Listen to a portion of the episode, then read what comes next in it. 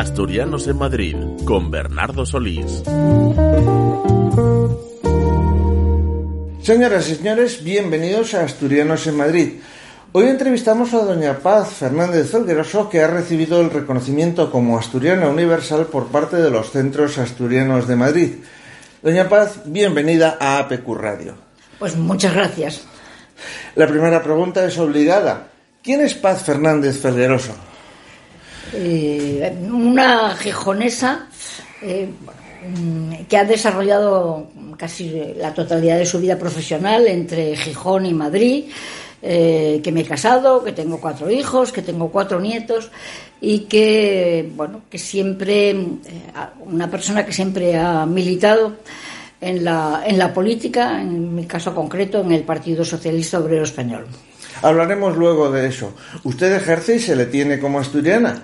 Sin embargo, nació en San Sebastián el 28 de septiembre de 1937. ¿Cómo fue eso? Sí, porque bueno, mis padres habían acompañado a mis abuelos y estaban en una estancia temporal en San Sebastián, era la época de, de la guerra civil y al mes ya estaba en Gijón, o sea que es una circunstancia eh, muy circunstancial, es una cuestión muy circunstancial, pero que a mí me ha dejado una querencia especial por, por la ciudad de San Sebastián. Eh, aparece en mi, en mi certificado de nacimiento, pero aparte de eso, siempre es una ciudad que me ha parecido muy agradable y que tiene una cierta semblanza con la ciudad de Gijón. Es decir, eh, sí, nací en Donosti, pero bueno, soy gijonesa desde el mes de nacimiento. Es nieta de Secundino Felgueroso, uno de los hermanos propietarios de Mina La Camucha. ¿Qué recuerdos tiene de su abuelo? Pues especialmente el recuerdo que tengo de mi abuelo son dos. Uno, uno que es muy simpático, eh, que él tenía, yo iba, nosotros íbamos a comer todos los jueves a su casa y tenía una, bueno, una caja fuerte donde guardaba documentos y tal. Y a mí me llamaba mucho la atención y él decía, si la abres todo lo que hay dentro es para ti. Y yo muy ingenuamente movía, tal, jamás la abrí. Pero sobre todo recuerdo que tengo de mi abuelo, que era una persona muy especial, es que por primera vez bajé con él en una jaula a la mina de la, de la Camocha, con lo cual recuerdo esa especie de, de aventura de mi vida en el que él dijo, te voy a enseñar lo que es la, la dureza de la, de la, mina, lo que es la dureza de la vida de los mineros, y eh, tenía yo entonces eh, pues 12 años y bajé con él a la mina. ¿Influyó ese parentesco en su vocación política posterior? No, yo creo que no. En mi vocación política posterior influyó, por una parte, que yo había hecho inicialmente trabajo social, asistente social, y tuve contacto con, con una ciudad que entonces tenía eh, pues, bueno, barrios degradados, personas con problemas, y también especialmente mi matrimonio con Daniel Palacio. Él militaba en el Partido Comunista, yo siempre en el Partido Socialista, pero que fue un farmacéutico, mm, eh, digamos, eh, muy comprometido con la, lucha por la democracia en aquel momento y eso es lo que más influyó en, mí porque eh, bueno mi abuelo sí que mi abuelo sí que tenía inquietudes políticas y fue incluso concejal en el ayuntamiento de Gijón. Antes que yo y que mi hermana que también fue concejala parte de mi familia fueron concejales por otras vías completamente distintas a la mía, pero mi abuelo sí, mi abuelo sí era una persona que participó eh, políticamente, luego conocía mucho a Melquiades Álvarez y bueno, fue una persona muy comprometida también. Estudió en el Colegio de la Asunción de Gijón. ¿Cómo recuerda aquella etapa? ¿Conserva amigas de su estancia en sí, el sí, colegio? Sí, especialmente éramos un grupo muy pequeñito. En aquel entonces la mayor parte de las chicas hacían lo que se llamaba cultura general y nuestro curso era un curso de ocho personas. Entre ellas estaba Margarita Salas, tristemente fallecida, y, y hemos venido manteniendo todos los años una comida de ese grupo. Eh, ahora ya nos faltan dos, Margarita y otra persona, pero sí, hemos, hemos mantenido aquella amistad porque eran unas circunstancias muy especiales. Era un colegio de monjas, pero un colegio de monjas eh, que permitía debatir, que era, que era muy abierto, y yo no recuerdo, recuerdo, tengo un buen recuerdo del Colegio de la Asunción y de la formación que allí recibimos, porque era una formación completamente distinta a otros colegios de monjas. Las monjas de la Asunción eran distintas, el curso era pequeño y parte de nosotras éramos, digamos, muy contestatarias, ya desde, desde muy jóvenes. Y entonces, bueno, aquello siempre fue un debate continuo en nuestra vida y tengo un buen recuerdo. Yo creo que tuve una buenísima formación en el Colegio de la Asunción. Hizo la carrera de Derecho en la Universidad de Oviedo a principios de los años 60 del pasado siglo. ¿Cómo era entonces la facultad? No, más tarde, porque yo hice, hice Derecho después de, empezar a trabajar como, asistente social, como trabajadora social. Eh, bueno, que fui profesora de la Escuela de Trabajo Social y. y eh, pero entonces en ese contacto con eh, digamos con la realidad social de la, de la ciudad y, especialmente con, eh, con, las mujeres absolutamente oprimidas entonces que éramos estábamos equiparadas en el Código Civil a los menores de edad y a las personas que no tenían capacidad. Entonces yo decidí que iba a hacer derecho porque mm, quería comprometerme con la, con la defensa de, de, los derechos de la ciudadanía, pero especialmente de las mujeres. Entonces empecé derecho tarde ya con dos, con dos hijas y por tanto yo terminé Derecho en el 73. Empecé en el 68 y terminé en el 73. Era 10, 12 años mayor que los de mi curso, con los que también tengo una excelente relación, pero esa fue mm, mi vocación de derecho nació de mi trabajo como trabajador social y con el contacto con la realidad cotidiana de aquella época, que era una época francamente dura y en la que estamos viviendo los últimos sectores del, franquismo que fueron bastante que fueron muy largos los años 70 fueron unos años de, de lucha de posicionamiento y bueno, con la expectativa siempre de que al año siguiente todo aquello iba a cambiar y tardó bastante en cambiar. Recordemos, corríjame si me equivoco, que hasta el año 74 una mujer no podía poner un negocio o abrir una cuenta corriente sin el permiso de su marido. Hasta el 75 en que hubo un congreso internacional y ahí se mejoró un poco. De hecho, yo tengo una joya que digo que es una joya. En el año 70 tengo un poder general de, y concreto también de mi marido para trabajar, para abrir cuentas, para, es decir, yo sí podía, o se podía, pero con un era la autorización marital y esa autorización, bueno, te la daban puntualmente, pero yo la tengo en un, eh, en un poder que, que, conservo por, bueno, por la singularidad que significa ¿no? y que representa el que te admitiesen hacer todo esto. Tras su formación fundó un, un despacho laboralista y ejerció como abogada. Trabajo que la convirtió en la primera mujer en ejercer como tal en Gijón. ¿Cómo de difícil era abrirse camino en la profesión para una mujer? Eh, bueno, bastante difícil. Mi especialidad, hacía laboral también, pero mi especialidad era el derecho civil y, por tanto, el derecho de familia especialmente, también el derecho penal, en la que la mujer estaba en ese momento, por, si, por ejemplo, bueno, luego lo comentaré, ¿no? Pero sí, eh, en Gijón había habido una, mujer que había ejercido, que estaba todavía Carmina Manjón, eh, pero ya no estaba en el ejercicio. Cuando yo me matriculé en el Colegio de Abogados de Gijón y de Oviedo, porque había que matricularse en los dos, en el año 73 no había ninguna mujer ejerciendo. Y en mi familia tampoco había, en mi familia había vocación de ingeniería de minas, pero bueno, primero mis primas, nadie, nadie había hecho, como era bastante propio de aquella época, nadie había hecho una carrera universitaria y entonces yo abrí, digamos, en, en expresión coloquial, a pelo el despacho, es decir, tenía una serie de de personas a las que algunas veces consultaba, eh, como era eh, Pedro de Silva, con el que posteriormente tuve el honor de, trabajar, y otros compañeros, que Paco Prendes, otros compañeros que ya llevaban tiempo ejerciendo y cuando yo tenía alguna duda, que cuando empieces a ejercer puedes tenerla fácilmente, tenía ese apoyo, pero realmente pues abrí el despacho y, y me hice, me hice con una clientela especialmente de, mujeres. Y era complicado porque, claro, mm, la gente estaba acostumbrada a los, a los abogados, ¿no?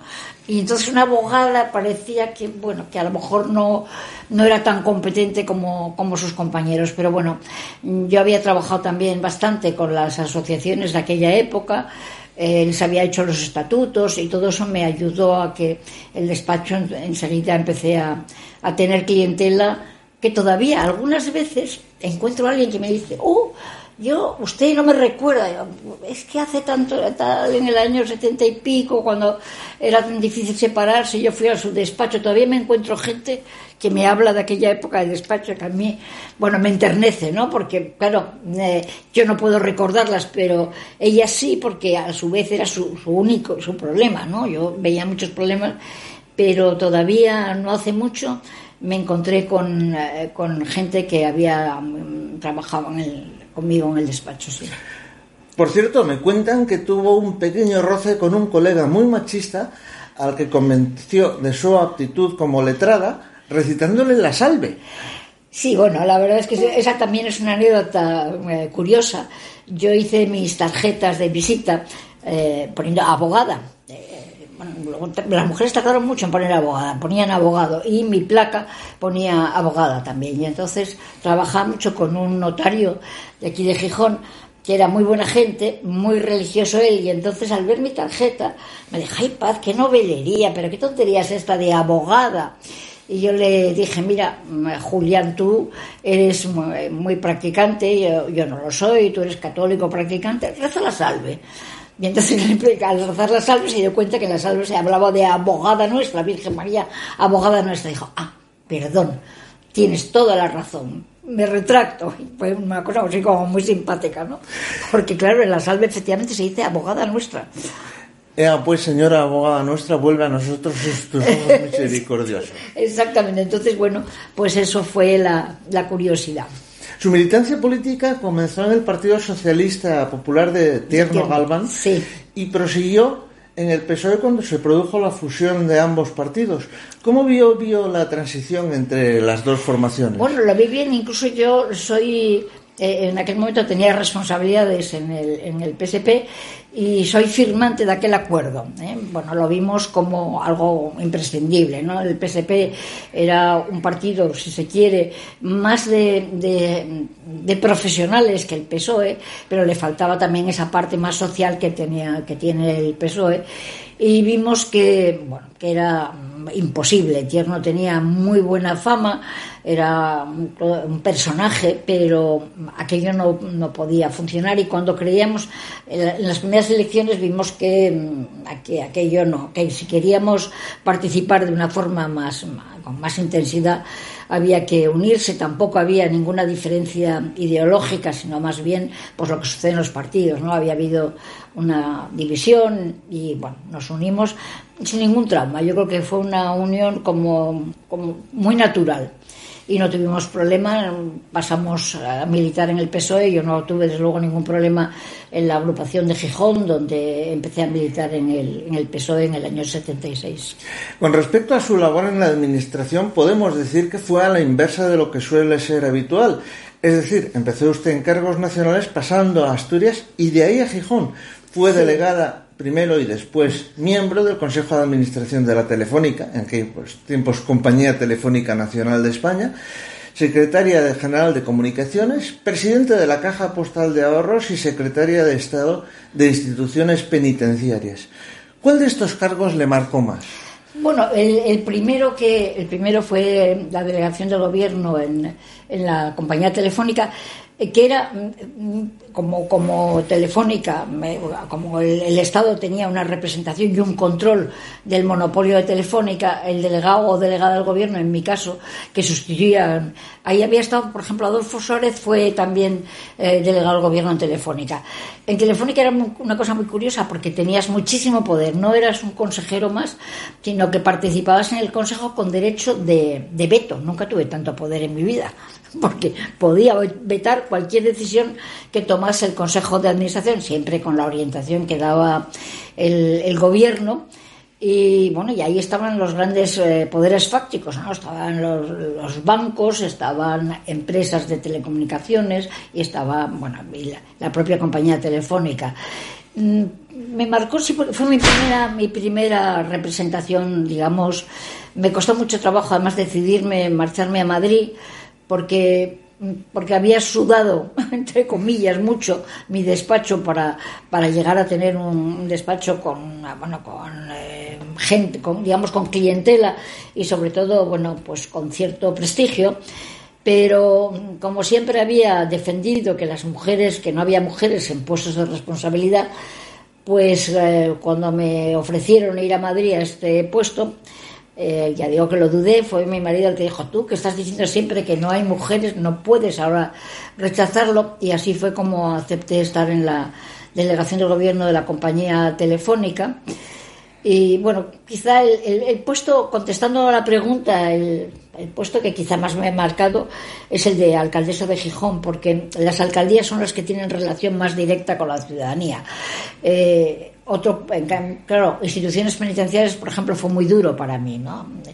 Porque en instituciones penitenciarias nunca tienes una, una alegría, todos son problemas que tienes que ir superando día a día y porque además ahí, pues mm, al estar en instituciones penitenciarias y estar ETA en pleno auge, pues eres objetivo principal, después del ministro, es el segundo objetivo de la de la banda, de, entonces la banda ETA, ¿no? ¿Tuvo que llevar escolta? Sí, durante muchísimos años tuve que llevar escolta desde el año 93, que fue cuando fui nombrada secretaria de Estado de Instituciones Penitenciarias, hasta el 2011, porque no quisieron, yo no quería ya luego tenerla, pero no querían arriesgarse y especialmente porque cuando la única vez que ETA se acercó a, Gijón puso una bomba en la farmacia que por suerte no explotó pero puso una bomba. Y entonces nunca nunca conseguí que me retirasen la, la escolta hasta que ETA anunció que dejaba de matar. Por tanto hasta el 2011 desde el 93 eso sí que marca no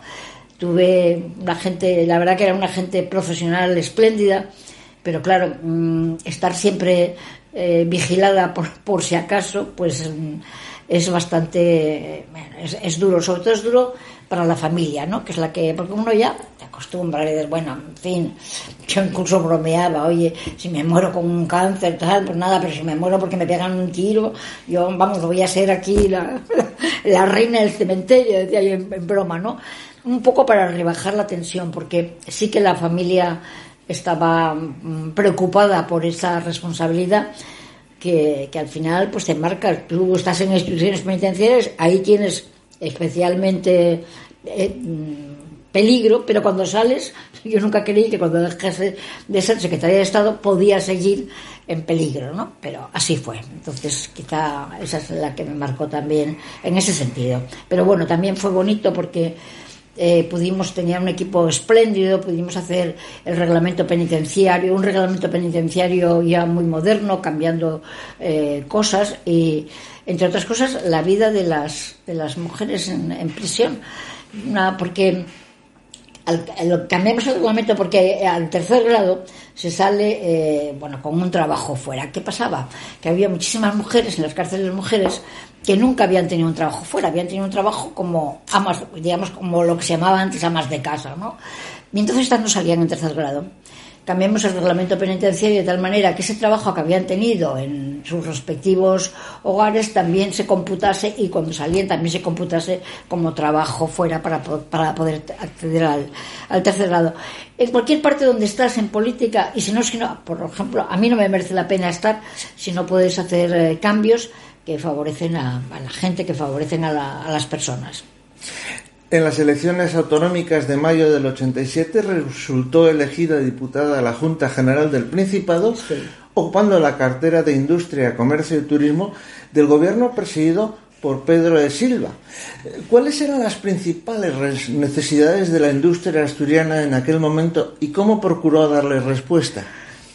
Era un momento muy muy, duro, muy convulso, ¿no? En, una, región muy industrializada como la nuestra, en la que la minería iba decreciendo, la siderurgia también iba decreciendo, la minería que tuvo en su día más de en torno a 30.000, llegó un momento en que yo ya la cogí con 18.000 y hacia abajo, ¿no? ¿Cómo hicimos? La verdad es que fue un honor trabajar con Pedro de Silva y lo que intentamos es, con fondos europeos y con eh, una estrategia, intentar eh, sustituir, no complementar el trabajo de la minería y de la cirugía eh, con inversiones diferentes. En ese momento, por ejemplo, conseguimos que Dupont, la empresa Dupont se fijase en Asturias, se instalase en Asturias. Y bueno, fue un trabajo además muy, muy, no solo desde el gobierno, sino también hubo una gran colaboración para esas inversiones. Thyssen también invirtió en Mieres.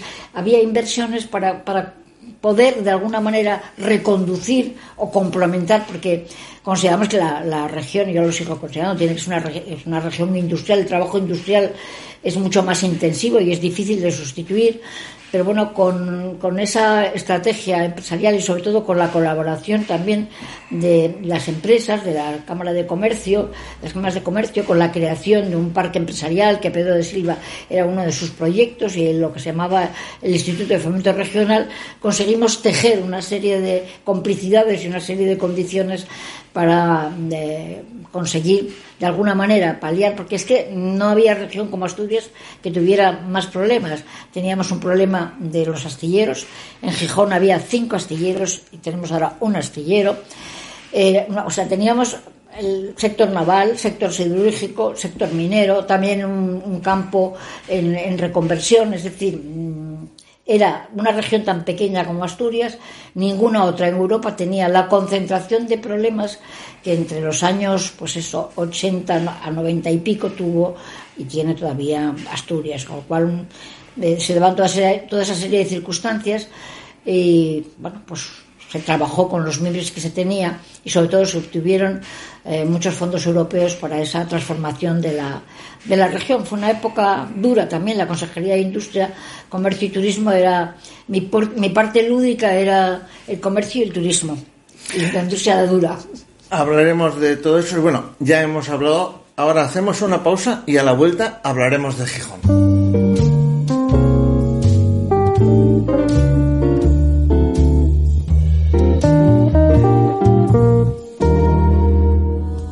Residencias Geriátrica Perlora y Alameda, un perfecto equilibrio entre la tranquilidad y el confort con un trato familiar y atención geriátrica especializada. Residencia Geriátrica Perlora, estamos en Carreño y Residencia Geriátrica Alameda en la Pedrera de Gijón. Teléfono 647 79 13 14. Las residencias para tus mayores.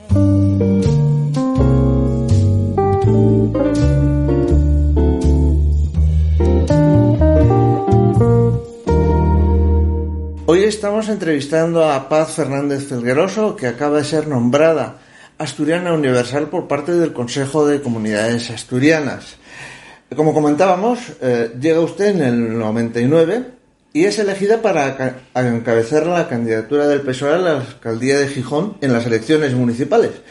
Consiguió la victoria por mayoría absoluta y revalidó esa mayoría en las elecciones de 2003 y 2007. Dígame, doña Paz, ¿Fueron esos sus años más felices en política? Sí, sin duda, fueron los más felices. Eh, yo eh, encontré ya una ciudad muy transformada. Mi, mi antecesor, eh, Vicente Álvarez Areces, Tiñe Areces, había hecho una gran labor y teníamos una situación que pudimos hacer eh, muchas cosas, terminar muchos proyectos y la verdad que fue muy ilusionante porque la, la ciudad de Gijón es una ciudad que, como todo el mundo sabe, muy reivindicativa, pero también es una ciudad que lo da todo, es una ciudad muy afectuosa, ¿no?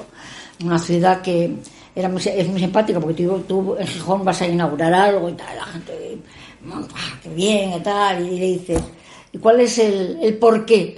Y entonces te empiezan a soltar una rataíla de cosas que, que querían también, ¿no? Pero es una ciudad, eh, bueno, es mi ciudad y en la que una ciudad paseable en la que vivía por la calle con una libretita ¿eh? porque cuando decía a la gente te grabo lo que me estás pidiendo ay no no no no me lo, escribe que no quiero que me lo grabe vale vale entonces iba una libretita y bueno pues ese contacto con la gente eh, fue la verdad muy, muy grato ¿no? Una, una, ciudad siempre también tiene algún problema, porque oye, problemas, estás para solucionar los problemas. Tuve unas corporaciones eh, bueno, con las que tuve gran sintonía y pudimos hacer muchas cosas y claro, qué, qué mejor opción política que es trabajar por, por, tu ciudad, sentirte apreciado, sentirte que te revalidan en las dos, en las, que te dan su apoyo en los tres mandatos que tuve el honor de presidir la ciudad de Gijón. Y sí, sí que es mi, digamos, mi época política eh, más feliz. Con mucho trabajo, pero muy feliz. Como hemos dicho, fue elegida alcaldesa durante tres mandatos, siempre con mayoría absoluta. En aquel entonces se comentaba que una parte, una parte importante de los votantes de la derecha depositaban su confianza en Paz Fernández Felgueroso. ¿Qué cree que es lo que hizo? Que hizo bien, para atraer a ciudadanos que no comulgaban con sus ideas políticas.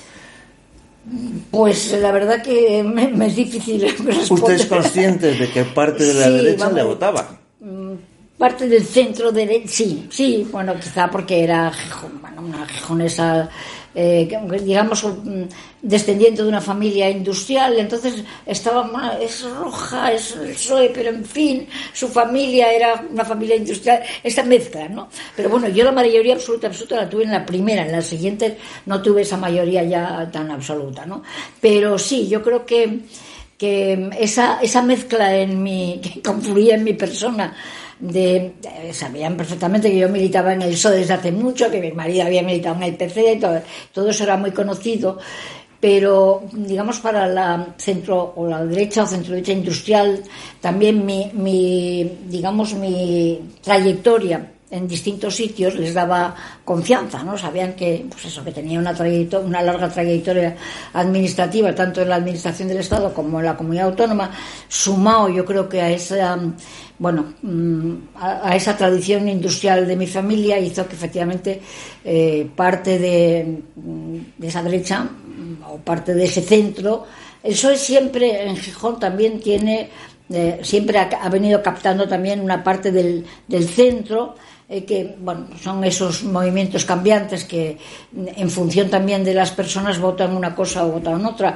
Y la verdad que las municipales eh, se votan mucho también con la confianza de la persona que puede presidir la corporación. ¿no? Entonces, bueno, no, no, estoy muy segura que esa sea la, la respuesta, pero probablemente esa, esa, esa mezcla es lo que me dio y también, efectivamente, el buen hacer de, mi antecesor de Tini Areces, que había pegado un cambio, eh, que fue, digamos, el transformador de Gijón. Entonces, eh, tomar, cuando la gente dice, ah, la herencia recibida, mi herencia fue espléndida, y yo creo que también eso influyó. Influyó que además los dos nos presentamos, él se presentó al Principado, que sacó una mayoría también absoluta, y yo al Ayuntamiento, y todo esto, mm, bueno, eh, eh, todas, todas esas circunstancias son las que yo considero que me dieron la oportunidad de, gobernar eh, con, los apoyos que tuve. Tal vez, dicen de usted, que es una persona cercana, tal vez esa cercanía influyera en ese voto de muchos ciudadanos. Sí, probablemente, porque bueno, la verdad es que los pero vuelvo a decir que la ciudad de Gijón es, es, muy afectuosa porque yo bueno, salgo todos los días a la calle, me paseo, y, recibo muchos afectos. Es curioso, ¿no? Porque después de tanto tiempo, algunos te llaman alcaldesa todavía, tal, o exalcaldesa, y hay gente que te dice, mire, yo no la voté, pero aprecio lo que, lo que hizo, ¿no? O sea que a mí he de confesar que me, preocupaba, digo, ahora voy a salir por la calle, y claro, tú cuando gobiernas haces cosas que hay gente que le molesta, o, le han puesto una multa, o no la has dejado construir en algún sitio, siempre hay. Y yo pensaba, por la calle, qué desagradable puede ser que alguien pues eh, te insulte o te diga cosas desagradables, cosas, bueno. Y la verdad es que en todos estos años desde que dejé la alcaldía no ha habido ninguna ocasión en que alguien me haya dicho nada desagradable, sino todo lo contrario. Entonces, bueno, también eso es una satisfacción que la verdad que mm, tenía yo ese recelo y el recelo rápidamente desapareció porque en todos estos años eh, es, es, raro el día en que no me encuentre alguien que me diga algo agradable y la verdad es que claro, eso es muy agradable. El 19 de julio de 2010 anunció que no se presentaría a la reelección a las municipales después de tres legislaturas al frente de la alcaldía de Gijón. Eso fue hace 12 años. Ahora le ruego que sea sincera. ¿Qué razones reales le llevaron a tomar esa decisión? Eh, Sí, algunos me dijeron, te equivocaste, tal, no, me acuerdo, Abel Caballero mismo, el alcalde, pero te has equivocado, ¿por qué no? Y bueno, porque estaba convencido de que tampoco uno se puede perpetuar en política, en determinados puestos, que nadie, que, que si no era como sentirte que te agarras a un sillón y porque consideraba, yo la verdad es que estaba, a pesar de mi edad, estaba en plena forma, no, no había ningún inconveniente, digamos, ni físico ni mental para que me volviera a presentar, pero consideraba que había que renovar y que había que dar paso a gente más joven, que en política, mm, bueno, que eso es una, una premisa que yo siempre he cumplido, y esa fue la razón, porque podía, haber, podía haberme presentado a un cuarto mandato, pero consideraba que no, que procedía la renovación y que procedía que otra gente tomase el relevo. Desde junio de 2019 es alcaldesa de Gijón, Ana González. Un personaje polémico tanto por sus declaraciones como por el hecho, que influye, tal vez, de ser nacida y formada en Oviedo. ¿Qué le parece la gestión de Ana González al frente del ayuntamiento? Bueno, Ana, ya había sido concejala en el ayuntamiento de Gijón. ¿eh? Esta no es su primera responsabilidad.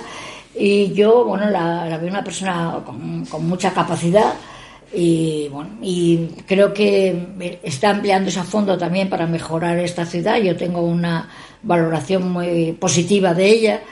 Pero como siempre en política bueno pues uno tiene mm, sus, sus fans y sus y sus contraataques no yo creo que es injusto decir que, que, que es porque es Oviedo porque ella estuvo en Gijón y porque bueno porque eso no, no es definitivo. Uno puede haber haberse haber trabajado en Oviedo y bueno y luego venir a Gijón donde ella conoce y donde está viviendo y donde, sus familiares también habían vivido todo el tiempo. O sea que a mí no me parece justo eh, esa opinión de decir bueno como es de Oviedo no porque yo creo que en este momento Ana conoce perfectamente la ciudad de Gijón y los gijoneses y bueno, yo evidentemente tengo una valoración eh, positiva de, de, ella.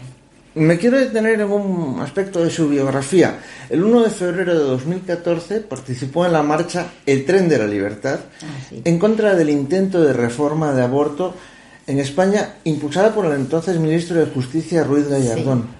¿Teme que en España haya una involución como ha ocurrido en los Estados Unidos de pues, América? Eh, espero que no, pero es, ya nada se puede decir que es definitivo, ¿no? Tal como está el ambiente político, no solo en, en, eh, bueno, en América, sino en todas partes. Espero que no, porque aquello fue, la verdad es que fue, fue, muy bonito lo que hicimos, ¿no? El Tren de la Libertad nació nació en Asturias y nació en un grupo que trabajábamos cuando, sobre todo, fue a Media Valcárcel, la filósofa, la que dijo, oye, hay que hacer algo.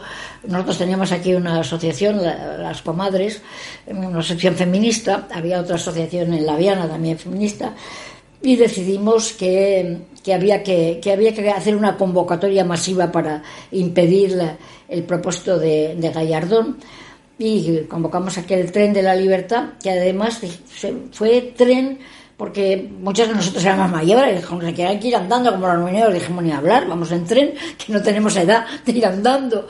Y dijimos, y lo vamos a llamar el tren de la libertad. Fue una, la verdad que fue una experiencia maravillosa, porque nunca olvidaré que cuando llegamos a Tocha, desde la megafonía, la, la, propia gente que llevaba el tren dijo, el tren de la libertad ha llegado a Madrid.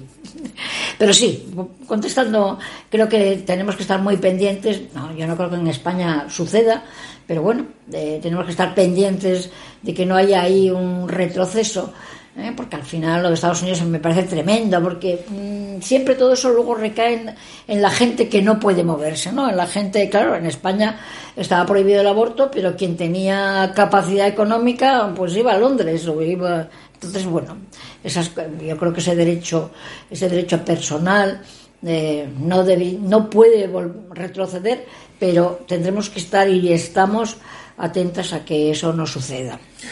Hacemos una pausa y seguimos hablando con Paz Fernández Felgueroso.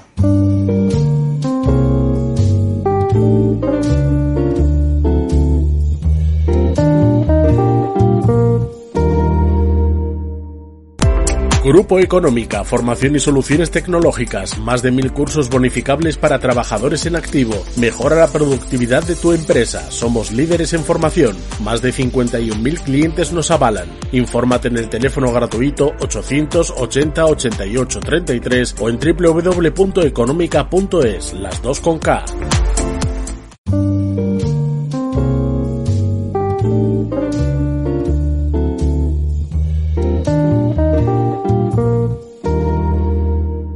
estamos entrevistando a Paz Fernández Felgueroso. Volvamos, si le parece bien, al reconocimiento como asturiana universal por parte de los centros asturianos de Madrid. Dice el acta que usted, y cito textualmente, se ha convertido en todo un referente en la gestión de los centros asturianos desde que el 6 de agosto de 2012 fuera elegida para desempeñar su trabajo como presidente del Consejo de Comunidades Asturianas. Para los que somos profanos, ¿Qué es y cuál hace la labor el Consejo de Comunidades Asturianas? El Consejo de Comunidades Asturianas es un órgano consultivo del Principado de Asturias. Quienes están en el Consejo, salvo un funcionario de apoyo, es un, digamos, una, un trabajo voluntario, no es, no, es un, no es un trabajo remunerado, es un trabajo voluntario y eh, previsto, en, eh, previsto en, en la ley asturiana y en el que están representados los centros asturianos de todo el mundo, en el que está representado la universidad, está representado todos los partidos políticos con representación en la Junta General del Principado, están los sindicatos, eh, y todo esto, y la universidad, repito, todo esto, eh, ¿en qué trabaja el Consejo? El Consejo trabaja en estudios y en observación en favor de los, de, la, de los centros asturianos y después de que hicimos una, hicimos, digo hicimos, lo hizo el Parlamento y el Gobierno, pero lo promovimos desde el Consejo de Comunidades Asturianas, desde ahora en, por ley también el Consejo se ocupa de la emigración en general. Anteriormente el Consejo, en el Consejo casi su, su su focalización eran los centros asturianos. Ahora los centros asturianos siguen siendo también una prioridad dentro del Consejo, eh, pero también se ocupa de la, de la emigración, eh, de la emigración en general. En el Consejo se debate los, los, problemas que pueden tener los centros asturianos en el mundo, eh, que son bastantes algunas veces, porque las generaciones van cambiando y les cuesta mucho trabajo también esa sustitución de gente más joven en los centros asturianos. Especialmente son muy fuertes los centros de, de América, porque claro, los centros en España eh, sigue habiendo centros asturianos en, toda la geografía española, pero ya tienen menos, menos potencia porque la gente se desplaza con mucha facilidad. La gente joven, hace años en el Centro Asturiano de Madrid era el punto de reunión de toda la gente joven que estaba trabajando en Madrid. Ahora sigue siéndolo, pero ya no tanto porque los chavales eh, trabajan en Madrid y se vienen el fin de semana tranquilamente sin ningún problema, ¿no?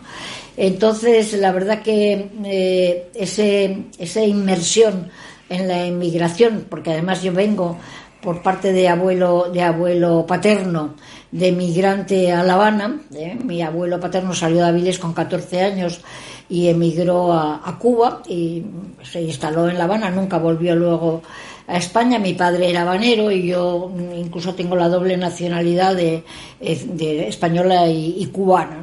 ¿no? Yo tenía ya esa mm, dentro eh, esa historia de parte de mi familia que había estado y que estaba en la emigración y tuve la inmensa suerte de tener contacto con todos los centros de con centros de América que además venían a la escuela asturianía la gente joven y pudimos hacer ahí una, una labor que yo creo que fue la que me reconocieron y que es un honor para mí los centros asturianos de, impulsar algo que ellos querían modificar. Había una ley del año 84 y entonces eh, conseguimos impulsar una ley mmm, mucho más moderna y un reglamento eh, y esa labor la pude, la, es verdad que yo la potencié o si quieres la, eh, la presidí ¿no? y la impulsé, pero fue una labor muy, eh, muy en, de conjunto con la participación de los centros estudianos, de la FICA y con la participación de todos los demás que estaban, bueno, es más, es una, en esa legislatura yo creo que la única.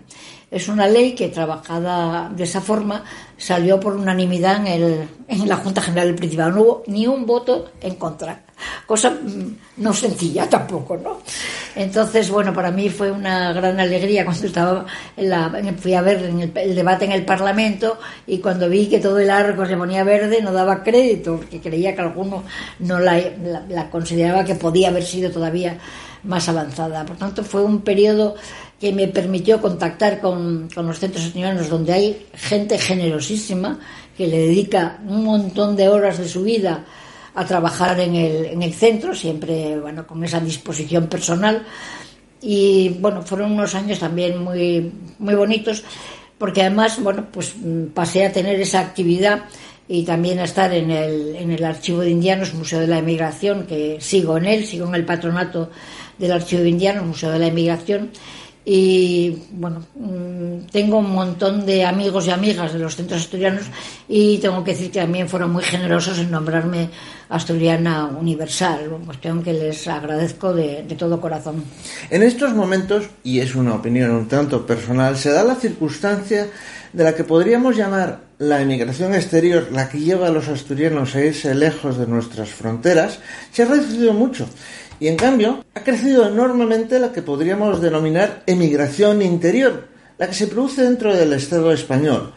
¿Le preocupa esa emigración interior por lo que supone de pérdida de talento para nuestra región? A mí lo que me preocupa es que no tengan oportunidad de volver, porque creo que la gente joven, y se lo decía, en Gijón dábamos un premio, un premio a los estudiantes, a los mejores estudiantes del campus, y cuando las familias decían, ah, que tienen que marchar, bueno, efectivamente, Asturias es una región muy pequeña, cada año salen de la universidad casi 3.000 egresados, es muy difícil y, a mí me parece que el que se desplace en Europa, América, que trabajen unos años fuera, que es muy enriquecedor, mucho más enriquecedor que si nazco aquí, me estudio aquí y me quedo aquí, ¿no? Yo os lo decía a la familia, no puede ser esa camilla y aquí tienen que salir, porque tienen que ver otras culturas, tienen que ver otra manera de trabajar, tienen que... Ahora sí, lo importante es que esos talentos tengan la oportunidad, que tengamos en, Asturias la oportunidad de que esta gente eh, pueda volver. Algunos ya no vuelven y otros sí que vuelven, ¿no?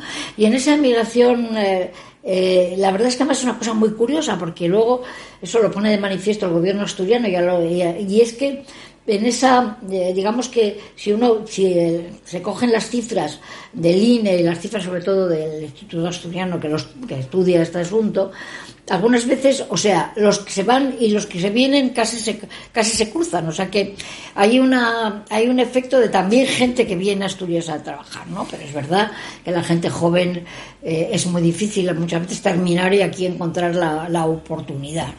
Creo que ahora con, con, el trabajo a distancia, con el teletrabajo, con las telecomunicaciones, con toda la, digamos, con toda, con todo el desarrollo tecnológico, va a ser más fácil incluso que vuelvan y que puedan seguir trabajando para empresas que hayan estado fuera.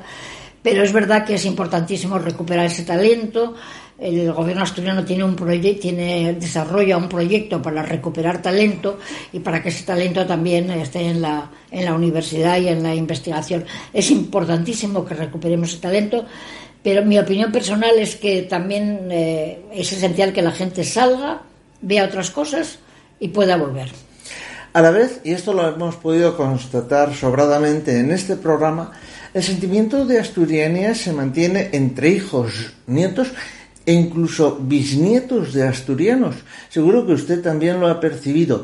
¿Qué tiene Asturias que hace que todos los que puedan se quieren sentir hijos de ella? Sí, verdaderamente es, es, emocionante, ¿no? Cuando uno está en Buenos Aires o cuando está en México y ve efectivamente ese, ese cómo, cómo se traslada de generación en generación ese amor de Asturias, es que yo creo que se tiene incluso más amor a Asturias, fuera de Asturias que, la, que la propia Asturias, ¿no? Eso siempre pasa. Fuera de Asturias, bueno, la gente allí es muy, muy emocionante porque además los asturianos tienen una condición muy buena y es que se insertan perfectamente en el sitio donde van, pero siempre recuerdan Asturias y siempre transmiten a sus generaciones y de hecho, por ejemplo, eh, la Dirección General de Migración y el Consejo eh, y el Consejo de Comunidades organizan, tienen una organización, tienen una especie de escuela asturianía, en la que los chavales vienen 15 días cada año, ¿no? Y hay un montón de, o sea, siempre quieren, sus padres quieren que vengan eh, para, para conseguir con ese lazo de Asturias. Pero sí, es, es cierto que no sé lo que tenemos en Asturias, quizá que somos gente, no lo sé, muy afectuosa. Eh, el caso es que ciertamente esa condición de los descendientes, de sentirse asturianos, pero también sentirse eh, argentinos o sentirse, porque allí te dicen los, los embajadores te dicen es que no os podéis imaginar qué bien, bueno, y de hecho la gente ahí, pues bueno, invierte, se hace en su vida, cómo se incrustan los, los asturianos en las localidades donde, donde van, pero manteniendo también ese amor a la patria chica, Asturias. A pesar de sus 87 años, o gracias a ellos, mantiene un estado de salud envidiable. ¿Qué próximos proyectos? Voy a cumplir 85 todavía. Oh, perdóneme, Dos años más. Bueno, no importa nada. A mí nunca, como dicen, pero tú, yo, yo soy mujer pública que cumple públicamente. Porque cada vez que es mi cumpleaños aparece en la prensa. Fulanita cumple 84. El próximo septiembre cumpliré 85. Eh, sí, yo a mis 80, no sé cómo era la... La pregunta se la vuelvo a hacer. ¿Qué próximos proyectos tiene Paz Fernández Federoso y si entre esos proyectos está tal vez volver a la política activa.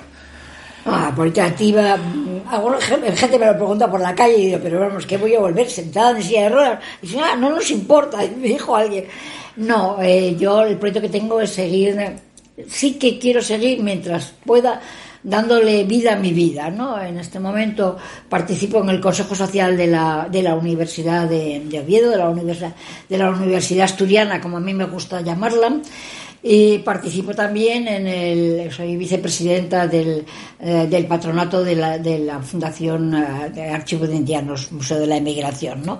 Esas son mis dos actividades, además de participar en la tertulia feminista Les Comadres y seguir ahí trabajando desde ahí en el feminismo y en lo que también estoy en la agrupación, estoy en, en el Rotary Club de Gijón, ayer teníamos una cena, con lo cual sigo, mm, sigo muy participando muy activamente en el en, el, en la sociedad, en el tejido social, con la gente. Es decir, con, todo eso, pues entre que me gusta mucho viajar y que, eh, bueno, que procuro viajar bastante porque me gusta y esa otra participación, pues la vida, mi, mi vida está muy llena. Algunas veces mis hijos me dicen, te tienes que jubilar de la jubilación porque estás imposible.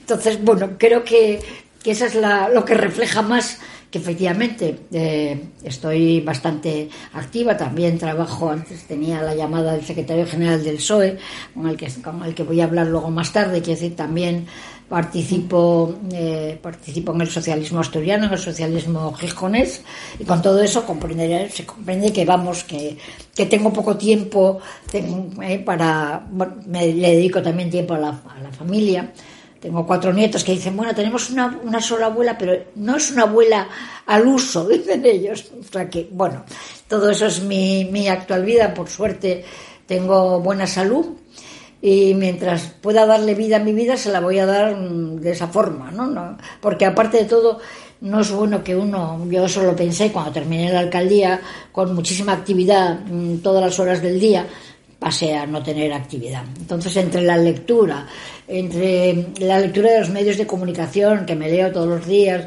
el comercio, la Nueva España y el país, entre todas estas otras actividades, pues bueno, no tengo, no tengo tiempo sobrante, sino que tengo el tiempo ocupado, ocupado de una forma ya mucho más tranquila, pero bueno, esa es mi, esa es mi, mi participación y mi vida actual.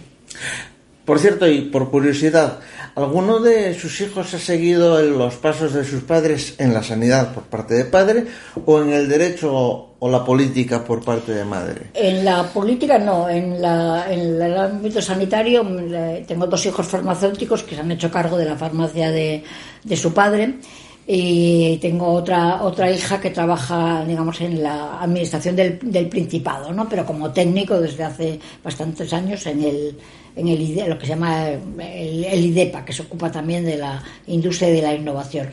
Mm, eh, eh, o sea, una es psicóloga, otra es licenciada en Derecho, pero no ejerció, no ejerció como licenciada en Derecho, sino que está en, digamos, en, la administración autonómica. Fue amiga, como apuntó antes, fue amiga de la infancia de Margarita Salas, una de nuestras grandes científicas. ¿Cómo era Margarita Salas en la cercanía? Bueno, una persona encantadora, como era toda su familia, una persona que nunca que nunca presumía ni hacía valer eh, su, capacidad intelectual, que desde, vamos, era en el colegio, para que uno pudiera ser la primera de la clase, Margarita Salas se tenía que poner enferma, porque si no, no, en los colegios antiguamente, pues al cabo del mes decía la, mejor del mes.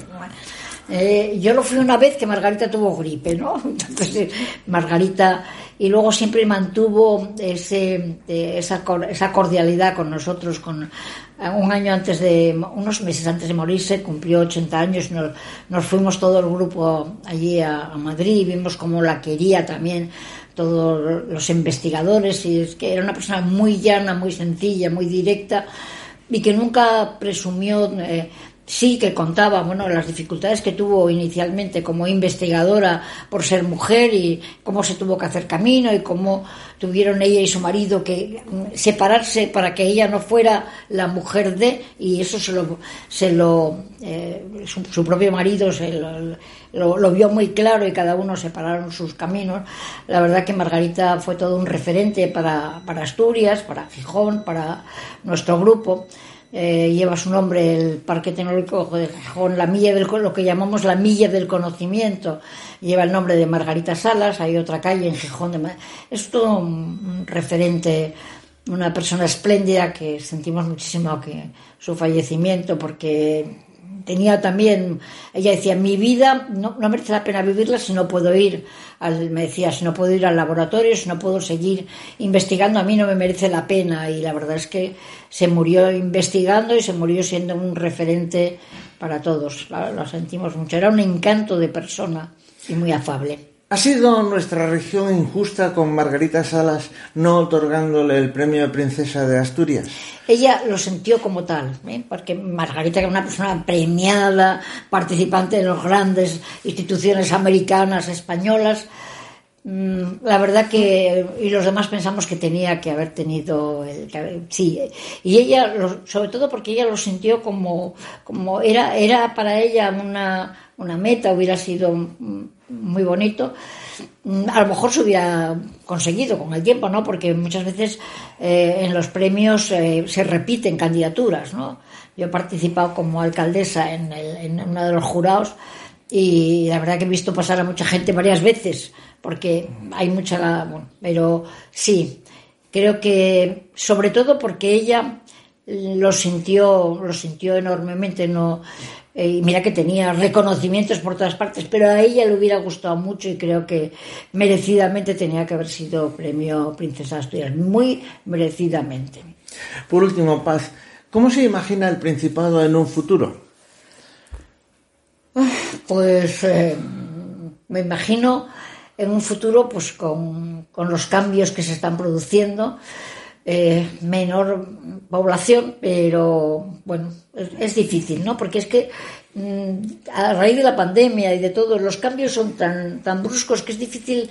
Las previsiones, yo creo que ahora se caen todas, ¿no? no pero bueno, el Principado está trabajando, se está trabajando para esa diversificación que seguimos todavía necesitando, eh, que partiendo de aquellas, de aquellas premisas que antes comentábamos, industrial, de un trabajo industrial muy intensivo que se desmoronó.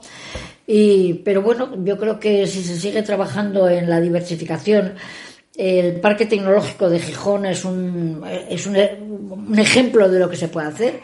Eh, casi tiene ya 3.000, 2.800 empleos y, y, por tanto, en, en esas eh, tecnologías diferentes, manteniendo lo que se pueda mantener de, la parte industrial, para nosotros sigue siendo muy importante, importantísimo, que esa parte industrial que representa Arcelor, que representa el astillero de Gijón, que representa un montón, la Dupont, un montón de empresas, se siga manteniendo, pero al mismo tiempo el Principado sigue trabajando por, sobre todo por esa despoblación también en el ámbito rural. Yo, eh, que soy optimista por naturaleza, creo que eh, que el Principado bueno, se sostendrá de una forma mmm, hay quien dice el turismo, el turismo es un complemento, el turismo es importante, pero el turismo no da esa solvencia que puede dar eh, la industria y que puede dar el complemento de la industria y las tecnologías que hacen posible trabajar en la industria.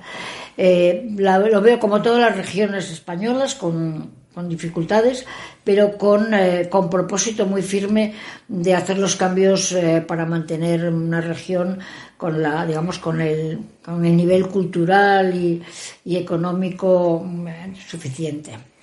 Pues así ha transcurrido la entrevista que hemos mantenido con Paz Fernández Felgueroso, que ha recibido el reconocimiento como asturiana universal por parte de los Centros Asturianos de Madrid. Doña Paz, muchas gracias por atender la invitación de APQ Radio y a ustedes les espero en una próxima edición de Asturianos en Madrid.